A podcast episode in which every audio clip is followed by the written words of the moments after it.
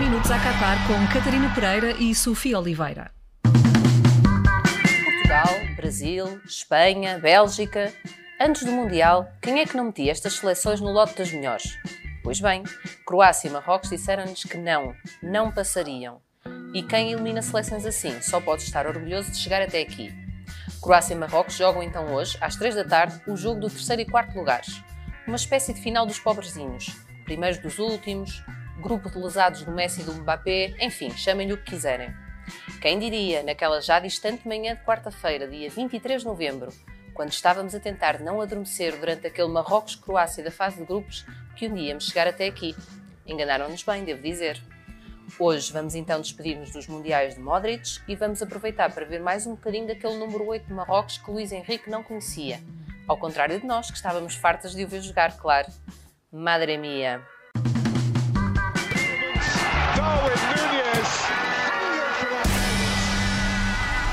A tripla da Sofia. Sofia, hoje vais fazer mesmo as tuas escolhas para o Croácia e Marrocos, mas vamos ser muito rápidas porque temos uma segunda parte muito interessante, está bem? Está bem, deixas-me só dizer num dos últimos episódios, porque acho que não fomos explicando até aqui. Bah, malta, é assim, eu vou, eu vou tentar ser muito célere nesta explicação. O Darwin do dia nem sempre é um jogador de quem eu não gosto tanto quanto não gosto do Darwin, até porque isso é praticamente impossível. Impossível, claro, okay? esse é um nível. O Darwin do dia muitas vezes foi um jogador de quem eu até gostava, mas que em detrimento de outros o interesse era menor. Pronto, só para explicar, já que estamos no fim. Não me digas que alguém virou não, contigo. Não, não, é que até no fim nós temos que explicar estas coisas básicas. Então vamos a ele, ao Darwin do dia. Portanto, Darwin do dia, que neste caso eh, é um jogador, lá está, que eu não detesto, como detesto o Darwin. Não, não detesto nada o Darwin. É o Ivan Perisic. Ok, porquê? O, um, o, ala, o ala, ele não é ala, ele é ala no Tottenham, aqui é extremo, na Croácia. Um, olha, porque eu, eu, fiz aqui uma explicação breve, uh, tem um bocadinho a ver com o facto de ele, uh, num jogo, uh, ter quase sempre mais de 20 más decisões por jogo. E é uma coisa que me irrita especialmente, principalmente nos jogadores mais, mais adiantados. Contudo, foi importantíssimo para a Croácia, é bom dizê-lo, principalmente no que dizia respeito à profundidade e à verticalidade que deu naquele corredor, além de ser um jogador que tem uma, uma relação com a baliza bastante interessante. Um, ainda assim, eu uh, escolho para Darwin do dia porque lá está, há muito mais interesse noutros jogadores para esta partida e para este dia em específico. E então vamos a esse, ou seja, ao X do dia, toda a gente quer ver e tu também. Gvardiol.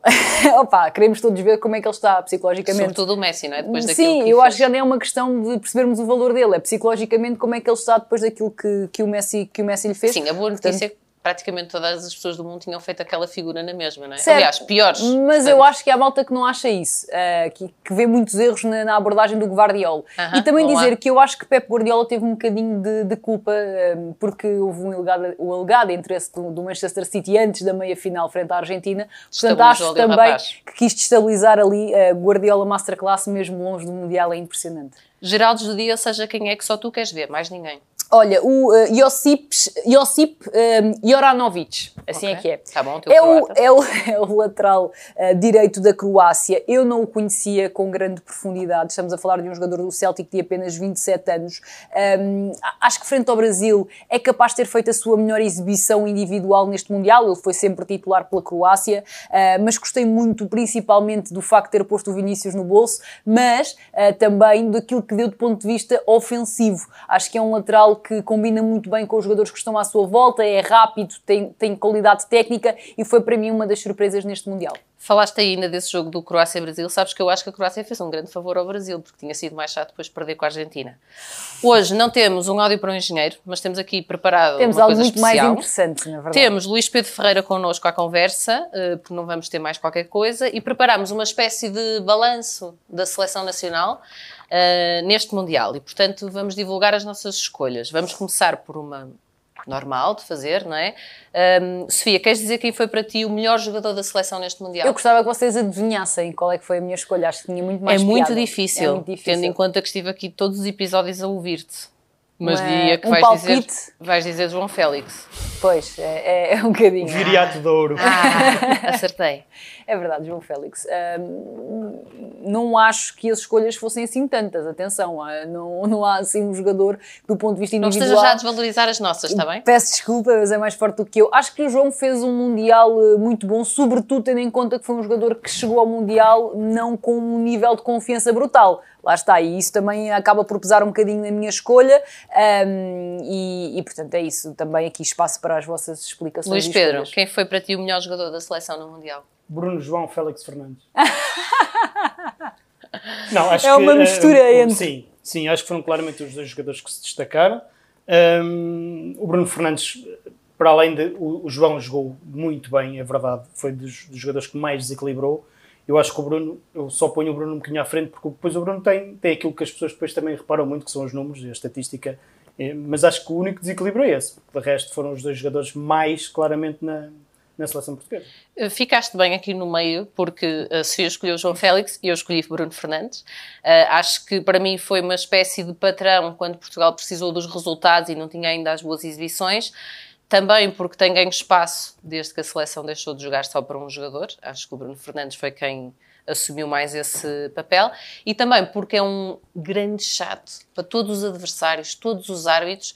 E eu gosto sempre de ter estes jogadores na minha equipa e não na dos outros. Sabes o que é que me apraz dizer nesta situação de derrota? É que a mim não me importam as derrotas, porque eu. eh, Pouco antes... importa, pouco importa. Não, não, porque eu antes preferia nunca mais vencer um Mundial do que n- não escolher João Félix. Tá. Percebes? Revelação da seleção neste Mundial, Sofia. Uh, tenho a sensação de que isto será unânime, mas eu escolhi Ramos, Gonçalo Ramos. Uh, não, Não vai ser, não vai. estou cá ok. para isto. Ok.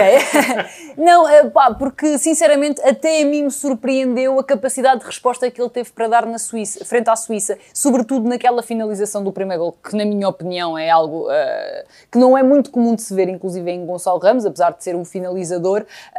Acho que- que marcou alguns pontos, não só na seleção, mas também ao nível da sua, da sua carreira, da sua projeção de carreira e também porque, sem darmos conta, em termos hierárquicos, passou à frente de André Silva.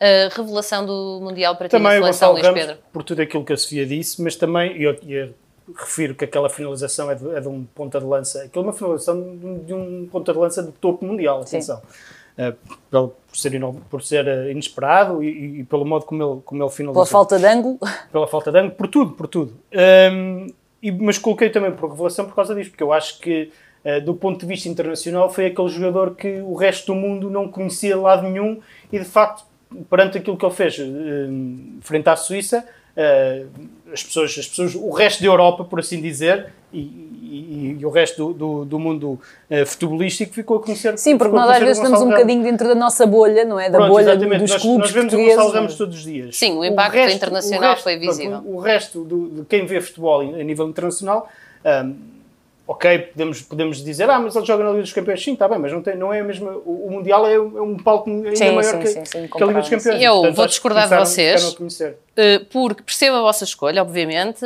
mas acho que um jogo é pouco para uh, merecer logo este estatuto e, portanto, escolhi um que tem pai dois, que foi o Diogo Daló. Uh, para mim, foi uma revelação no sentido em que só o tinha visto jogar oito vezes pela equipa principal do Futebol Clube do Porto, foi daqueles que saiu, obviamente, demasiado cedo, Um, e claramente também foi uma revelação para mim saber que o Manchester United está a fazer alguma coisa bem. Um, desilusão da seleção, ou seja, uh, Sofia, quem é que, de quem é que esperavas mais? Olha, eu, eu aqui acho que até podiam entrar alguns jogadores. Acho que é daquelas escolhas em que hum, há muita gente com opiniões diversas, mas eu só consigo eh, que alguém me desiluda quando as expectativas estão muito ele- elevadas. E quando eu digo elevadas, é mesmo muito elevadas. E ter visto o Diogo Costa, que neste caso é a minha escolha, cometer dois dos maiores erros na sua carreira enquanto sénior, porque isto é, é mesmo assim. O Diogo não, não comete erros, é muito raro isso acontecer. Numa prova como esta, e independentemente de estarmos a falar da primeira vez que ele disputa um Mundial, não esperava, e portanto é a minha desilusão,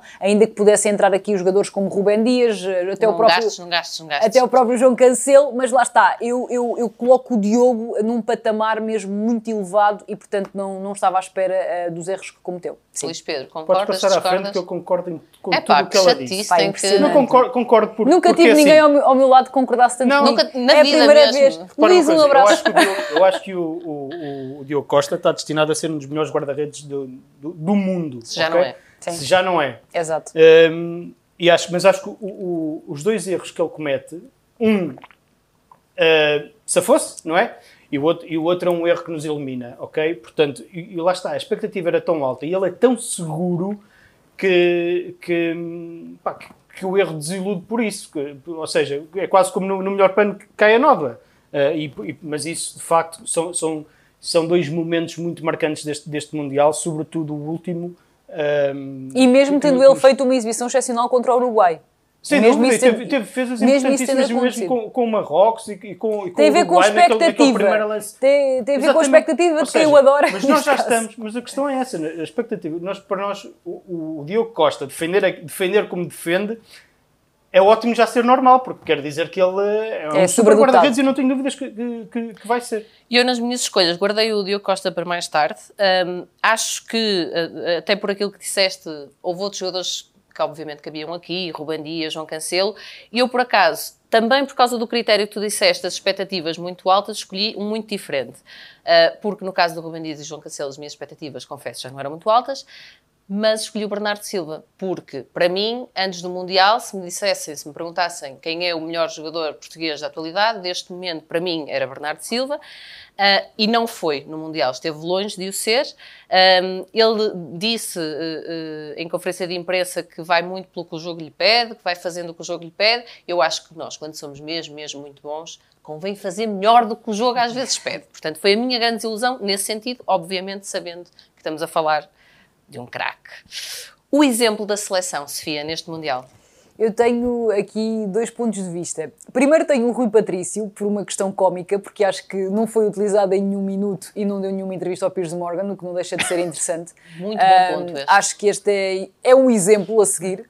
Não sei, Muito digo bom eu. ponto.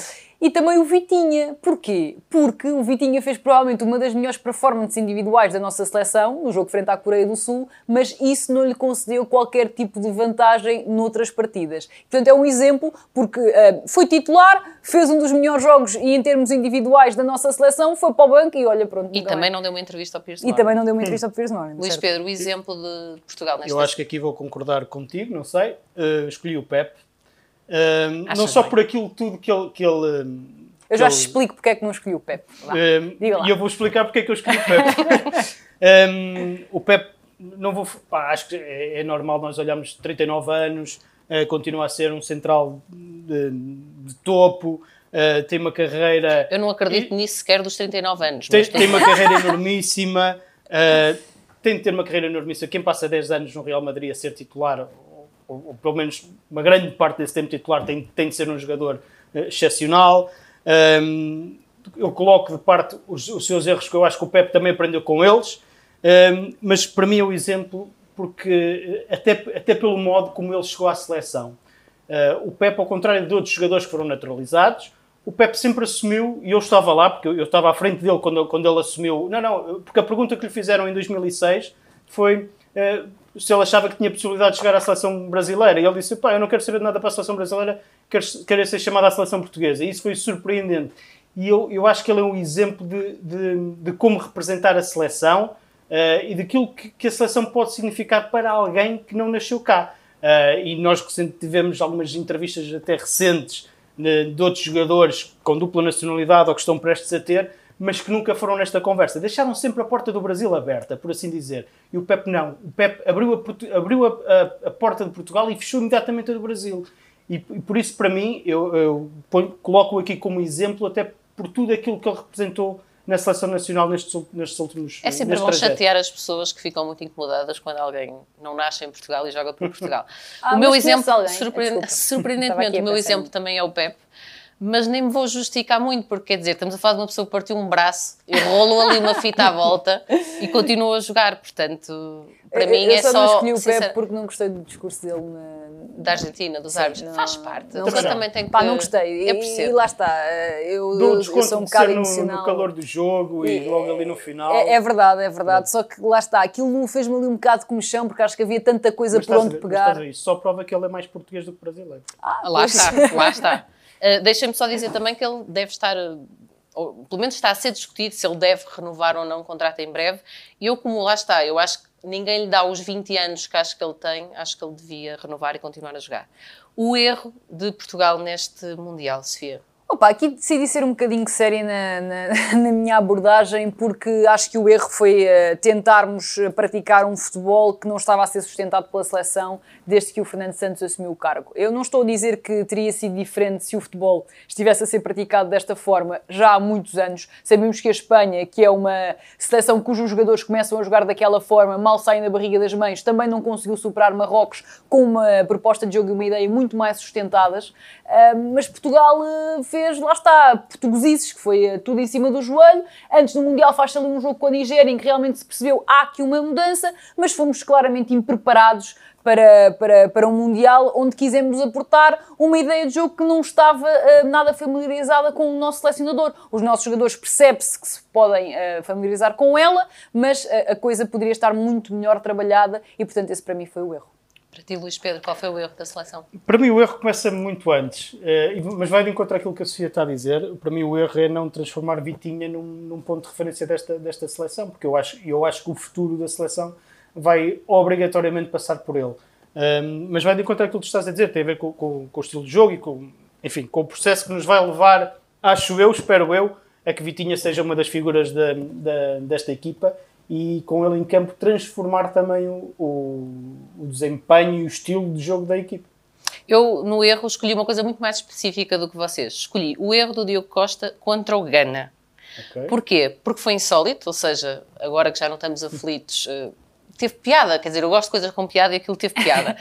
e porque se aquilo tivesse dado golo, um, não sei se este Mundial não teria uma história diferente. Ou seja, Portugal viveu dos resultados na fase de grupos e da exibição frente à Suíça. Se não tivesse tido os resultados na fase de grupos, se calhar não, não, não estaríamos a falar da maneira que falamos de uma exibição contra o Brasil. Ou seja, acho que podia ter mudado tudo. Uh, e ao mesmo tempo, tinha que falar do Diogo Costa, como vocês já falaram, e não escolhi propositadamente o erro contra Marrocos, porque eu fui ver o marroquino saltou muito, assim não vale, e portanto não conta. fez batota. Quem é que fez falta à seleção, uh, Sofia?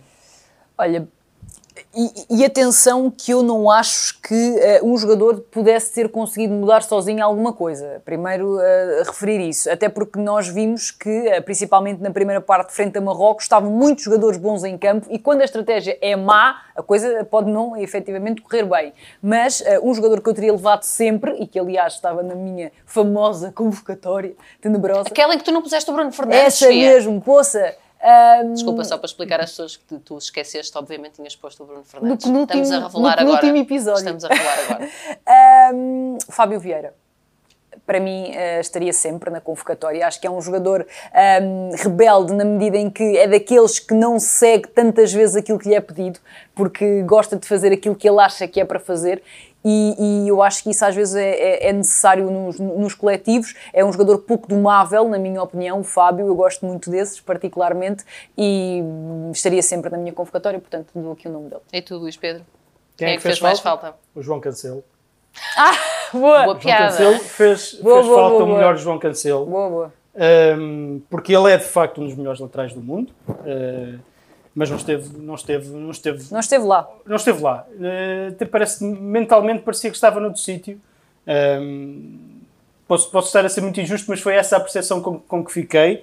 Uh, e claramente as exibições não foram ao nível daquilo que ele nos habitua no, no Manchester City e que também já nos habitua na seleção. Portanto, aqui nem é, já nem é uma questão de, de, de adaptação ou não. Um, não esteve bem e, isso, e, acho que isso se ressentiu muito porque ele é de facto das, um dos jogadores que mais pode desequilibrar na seleção portuguesa Uh, e não, não tivemos, ou melhor, tivemos um conselho muito pela negativa e não pela positiva. Eu aqui vou alinhar com a Sofia, também escolhi o Fábio Vieira, mas por outras razões. Eh, claro, porque na verdade, profundas, profundas e emocionais. Na verdade, ele faz-me falta todos os dias da minha vida desde o verão e, portanto, não era agora que ia mudar. Aliás, eh, o Vitinha está na mesma Benfica. situação. Uh, o quê? Eu, eu vi no Twitter que tu eras do Benfica. Sim, há lá várias pessoas que ah, acham okay. que sim. sim. Não sei que mal, que mal, é que eu fiz na vida, mas enfim. Uh, também senti falta, pronto, aqui mais uh, de acordo com a tua escolha, do Vitinha, uh, porque acho que se ele tivesse ido ao Mundial, que isto tinha sido diferente. Já não foi. Quem é que foi a mais para ti, Sofia, ao Mundial?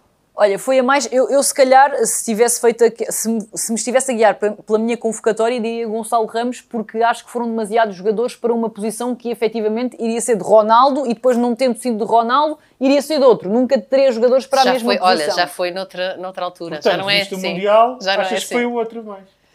viu o Mundial e tendo em conta que para Fernando Santos, Gonçalo Ramos esteve acima de, de, de André Silva na hierarquia, André André Silva. Para mim a esteve a mais. mais. Sim, Portanto, eu concordo, concordo pronto, eh, tem, tem a ver com três jogadores para a mesma posição, sendo que é uma posição altamente privilegiada em relação à, à titularidade e ao estatuto de Cristiano Ronaldo, acho que fez muito pouco sentido, até porque Fernando Santos nem sequer optou eh, durante um grande período, acho que isso só aconteceu uma vez contra Marrocos, com dois avançados. Portanto, nem sequer houve essa alteração ahm, de, de- de sistema, ou de estrutura, aliás, mais do que de sistema. ahm, Se calhar e- também e- podíamos e dizer o mesmo de Palhinha. Ou então estava a ser guardado agora para os jogos mais apertados do fim. Poderíamos, eh, poderíamos, mas, mas eu acho que, que- que- eu acho que o André Silva dos utilizados foi o menos utilizado. Não quero estar aqui. 25 Sim. minutos só. Eu tenho quase certeza disso, portanto é pá. O que é manifestamente pouco. Eu também escolhi o André Silva como o jogador que foi a mais. Não porque eu achasse que ele, que ele não devia ir, eu acho que ele devia ir.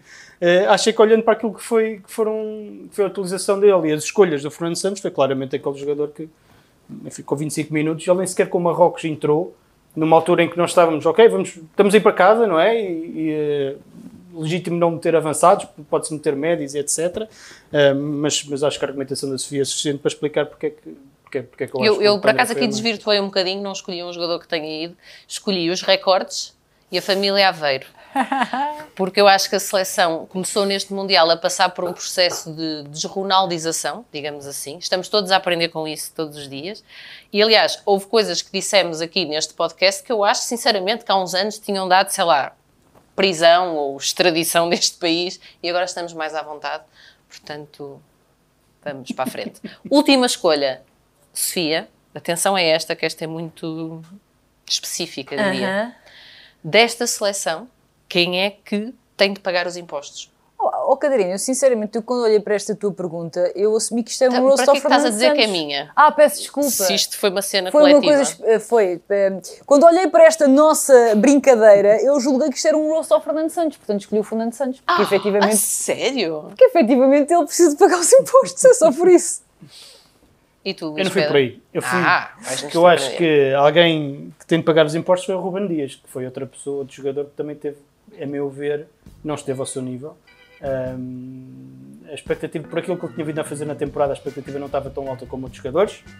Ahm, mas ele- e a última imagem que fica dele é, é ele, ele está por baixo do, do- do jogador de Marrocos e do Diogo Costa. Ah, para mim não, para mim é ele de, de manga cava na consequência da Pois, imprensa. pois a é, mostrar também os foi, seus é a bíceps. imagem que fica. Portanto, eu fico aqui também. naquela. Para mim, o, quem, quem tem de pagar impostos não, não- é um bocadinho na- naquele sentido de. Eh, Está-nos a dever alguma Está-nos coisa. a dever alguma Está-nos coisa. E eu, por acaso, também escolhi Fernando Santos. Ah, Mas pronto, acho que já falamos aqui muitas vezes dele. No entanto, deu uns ótimos áudios e, portanto, quero agradecer-lhe eh, ter estado aqui connosco. Amanhã a mais é o último episódio, malta.